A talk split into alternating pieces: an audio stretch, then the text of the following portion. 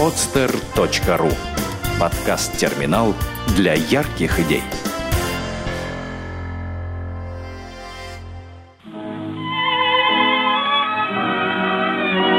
Дети войны. Подлинные истории. Хорошая память – залог счастливого будущего.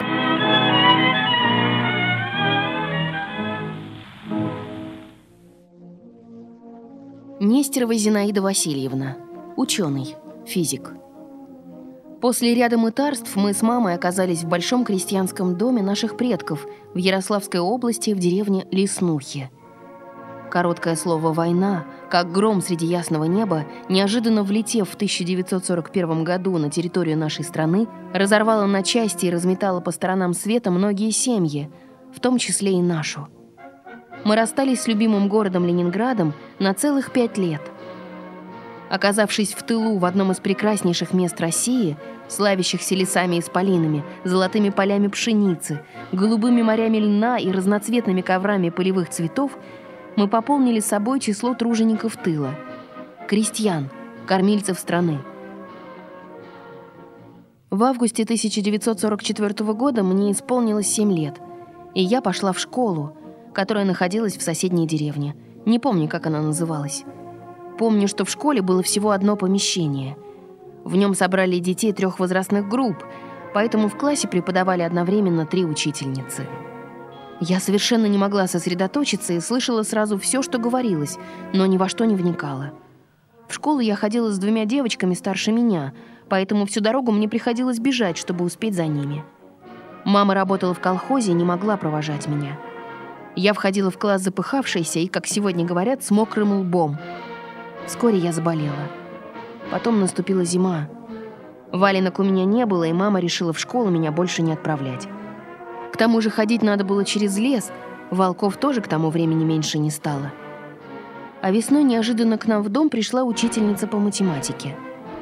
«Если ваша дочь решит эти примеры, мы переведем ее в следующий класс. Если нет, то не обижайтесь, оставим на второй год», объяснила учительница маме, полагая, что я в течение года занималась сама. Учительница положила передо мной белый лист бумаги с написанными на нем столбиками примеров на сложение и вычитание – и дала простой карандаш. «Даю тебе полчаса. Пиши ответы прямо на лист», — сказала она и вместе с мамой ушла на кухню пить чай. Как сейчас помню первую строчку чисел.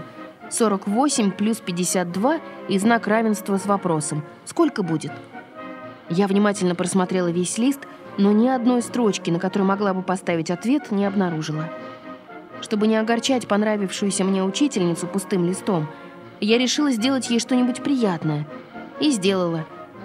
«Ну, давай твой листок, посмотрим, как ты справилась с заданием», попросила довольная после чая учительница, подходя ко мне с обаятельной улыбкой и беря в руки листок. «По-моему, она у вас будет художницей, а не математиком», разочарованно сказала она, протягивая маме листок, на котором красовалась большая ромашка. Она ошиблась, я стала физиком и полюбила математику. Много лет прошло с тех пор — но только сейчас по-настоящему и глубоко я осмыслила их. Поняла, что мои детские годы в те страшные дни войны были наполнены природой и мамой. Ее энергия, жизнелюбие и доброта вселяли в меня спокойствие и уверенность в том, что мама все может и все будет хорошо. Но кто знает, каких сил это ей стоило. К тому же мои игры часто заканчивались травмами, и мама очень переживала, плакала, лечила меня – но никогда не ругала и ни разу не шлепнула, ни разу за всю жизнь. Наоборот, всегда радовалась, что я осталась целая и невредимая. Сделано на podster.ru Скачать другие выпуски подкаста вы можете на podster.ru